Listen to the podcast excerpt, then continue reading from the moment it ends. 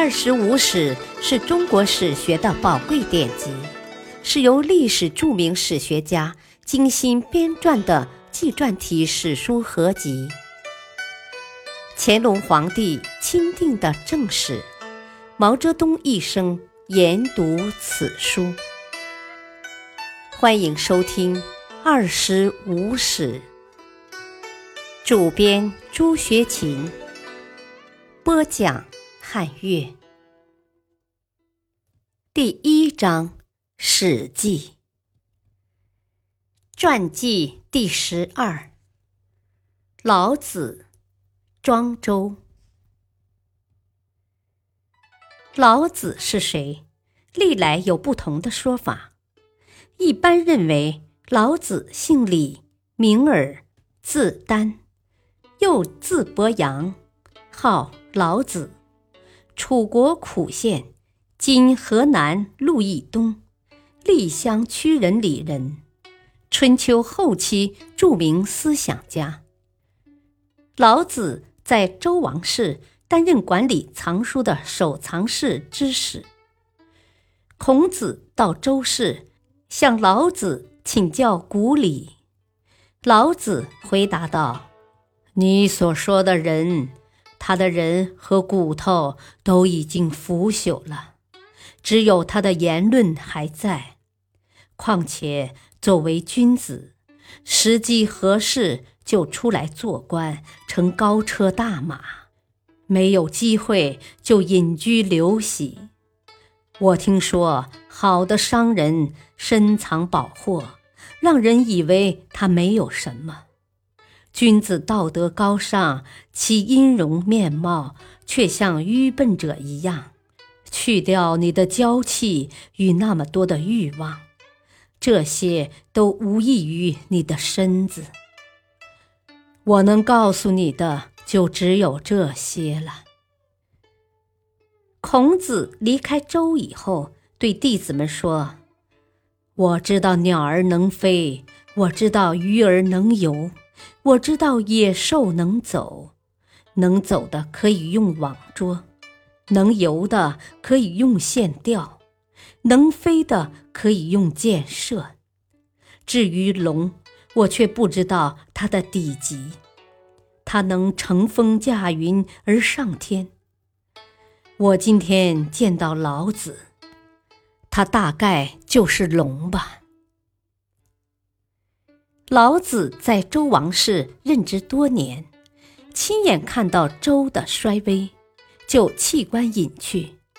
走到函谷关，官令尹喜对他说：“您将要隐居起来了，请为我写一本书吧。”于是老子写作了《道德经》上下篇，阐述道德的意义，然后离去。人们不知道他以后怎么样了。据说老子活了一百六十岁，也有人说是活了两百多岁。由于他能讲修道德，故而长寿。也有人说老子就是楚人老来子，他著书十五篇，讲道家的体用，与孔子是同时的人。还有人认为，老子是周平王时的太史丹。四百多年后，他去见秦献公，公元前三百八十四年至公元前三百六十二年在位，说：开始时周与秦是合并的，合并五百年以后分离开来，分离七十年就有霸王出现。太史丹在战国中期写作了《道德经》。据今人研究，《老子》一书大体反映了春秋后期李耳的思想，又经过后人的加工，直到战国中期才最后成为定本。由此才出现了三个老子的说法。《老子》一书共五千言。分上下两篇，八十一章。经传本上篇为《道经》，三十七章，下篇为《德经》四十四章，故而该书又名《道德经》。